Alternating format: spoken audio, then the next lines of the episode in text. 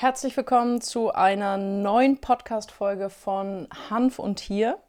Heute möchte ich mit dir mal das Thema Cannabinoide bzw. die häufigsten Cannabinoide, mit denen wir so im Alltag und eben auch in ja, weit verbreiteten Produkten aktuell zu tun haben, vorstellen. Hanf und Tier, der einzigartige Podcast der Wissenschaft. Viel Spaß mit deiner Gastgeberin Susanne Gruber.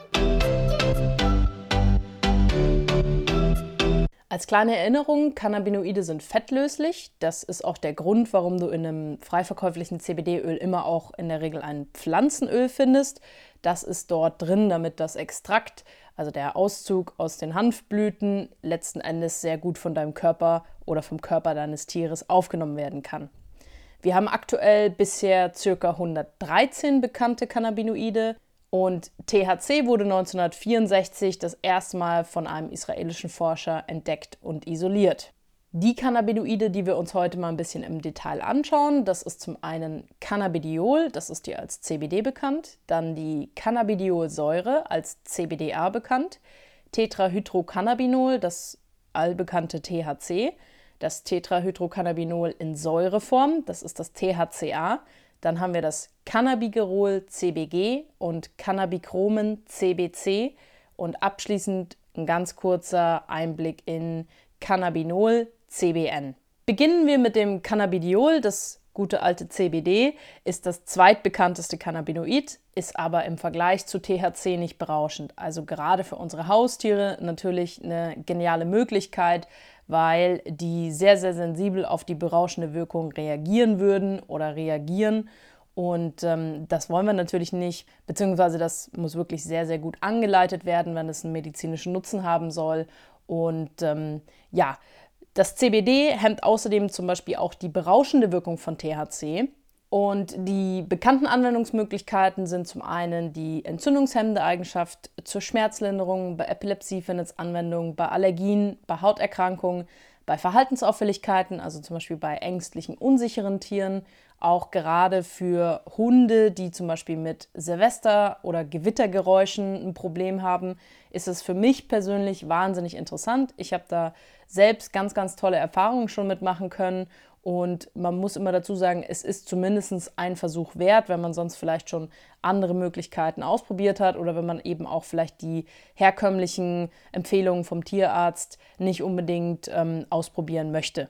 Wir haben außerdem die Hemmung der Übelkeit, Hemmung des Appetits und äh, es ist eine Studie, die äh, sehr, sehr interessante Ergebnisse zu CBD und Krebs gegeben hat und außerdem wird es bei Bewegungsstörungen angewendet. Im Vergleich dazu die Säureform von Cannabidiol, also CBDA. Die Wirkung von CBDA ist generell schwächer als von neutralem, also erhitzten CBD. Da sind wir wieder beim Punkt Dekarbolyxieren. Das habe ich in der Folge Geiz ist geil schon mal erklärt. Und zwar haben wir die Möglichkeit, CBDA durch Erhitzen in reines CBD umzuwandeln. Und dann gibt es die Aussage, dass es besser bioverfügbar für den Körper sein soll.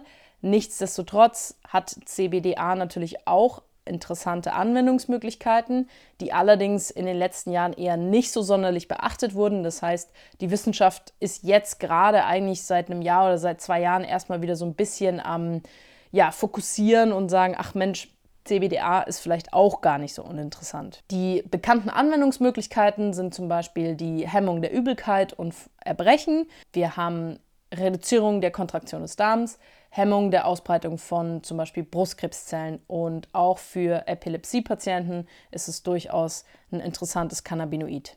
Kommen wir zum Tetrahydrocannabinol, besser bekannt als THC, das bekannteste und auch berauschende Cannabinoid. Das ist der Grund, warum viele Menschen Cannabis als Rauschmittel konsumieren. Und ich möchte gerne dazu sagen, bevor wir uns mal die bekannten Anwendungsmöglichkeiten für den medizinischen Bereich anschauen, THC wird in Deutschland als Betäubungsmittel bewertet. Das heißt, wenn du mit Pflanzenteilen, ähm, wenn du die kaufst, wenn du sie verkaufst oder auch wenn du sie im Privaten bei dir zu Hause anbaust, dann ist das illegal und dann kann dort theoretisch ja unnötiger Ärger entstehen. Deswegen da bitte nochmal der Hinweis: Es ist ein BTM, es ist leider aktuell noch nicht frei verkäuflich in Deutschland oder kontrolliert in Deutschland erhältlich. Es können seit 2017 ähm, im Humanbereich Patienten Cannabisblüten oder eben andere, zum Beispiel Dronabinol oder Sativex, verschrieben bekommen.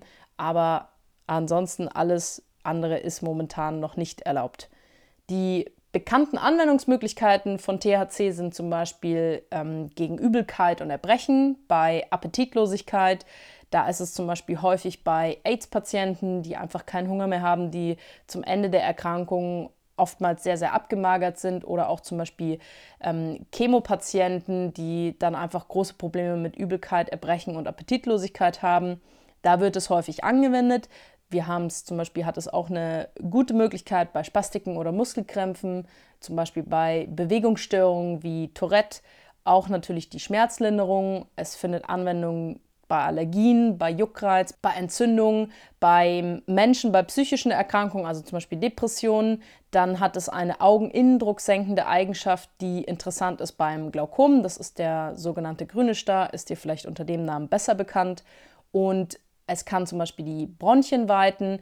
Es findet bei Epilepsie Anwendung. Es findet bei Krebs Anwendung und aber auch bei Hauterkrankungen wie zum Beispiel Neurodermitis kann THC ganz interessant sein.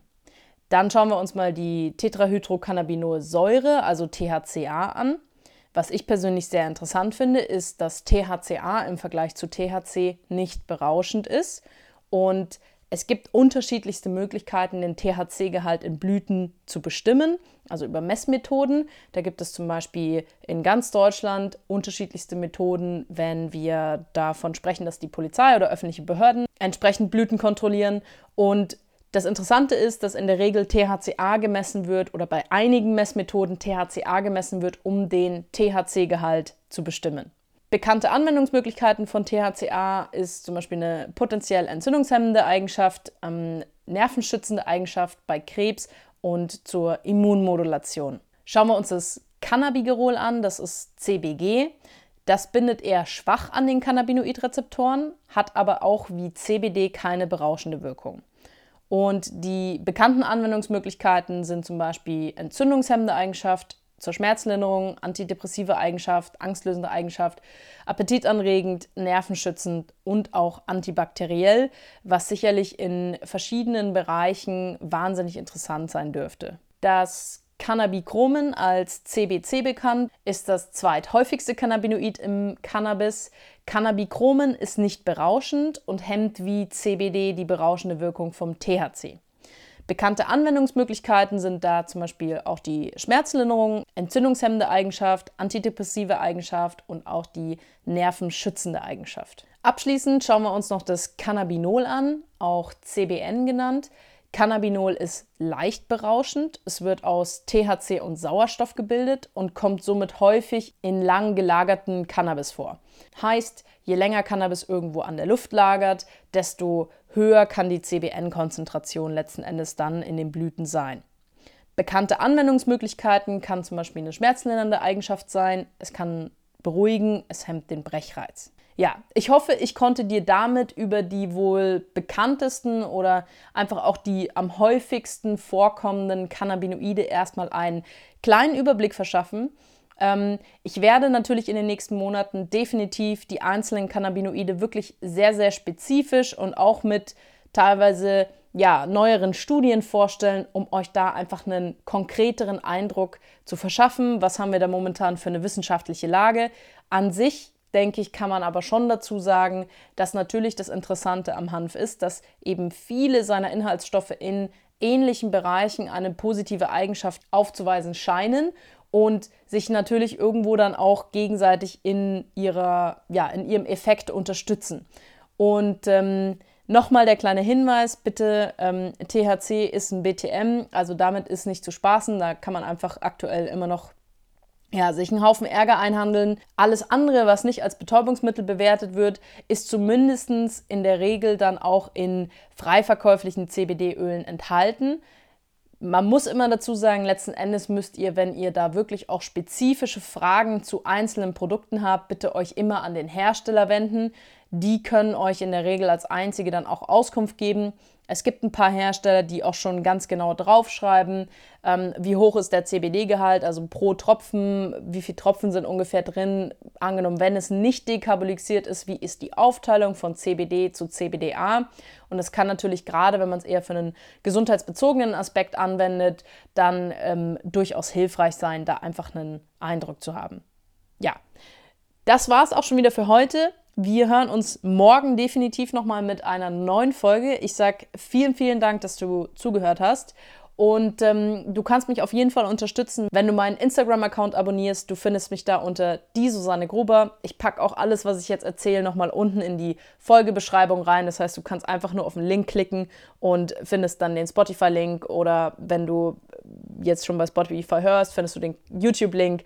Und ich würde mich freuen, wenn du da einfach auf den Plattformen, wo du eh schon unterwegs bist, einfach eine, ja, ein Abo dalässt und somit einfach auch möglichst viel mitbekommst. Wenn du Fragen hast zum Thema, wenn du jetzt zum Beispiel sagst, okay, diese spezifische, dieser spezifische Bereich würde mich zum Beispiel mal wahnsinnig interessieren, dann schreib mir bitte eine DM bei Instagram und ich werde dann die nächsten Monate entsprechend wirklich auch das, was euch interessiert, das, was ihr über den Hanf und über seine Inhaltsstoffe wissen wollt, hier im Podcast für euch aufbereiten. Ich sage vielen, vielen Dank für heute. Wir hören uns ganz bald wieder. Also wir hören uns morgen wieder. Das ist auch noch, ich bin da noch nicht so ganz drin. Täglich und dann ab nächste Woche sind wir wieder wöchentlich. Aber so ist es am Anfang. Ich habe auch in den ersten Folgen schon gehört, dass da ab und zu mal was mit dem Mikrofon nicht geklappt hat. Das sind halt so Kinderkrankheiten, da müsst ihr jetzt einmal durch. Ähm, ich gelobe Besserung und ich gelobe mich da ja von Folge zu Folge zu steigern. Und ähm, auf jeden Fall vielen, vielen Dank, dass du es dir angehört hast. Wie gesagt, kontaktiere mich gerne bei Instagram und wir hören uns schon morgen mit einer neuen Folge wieder.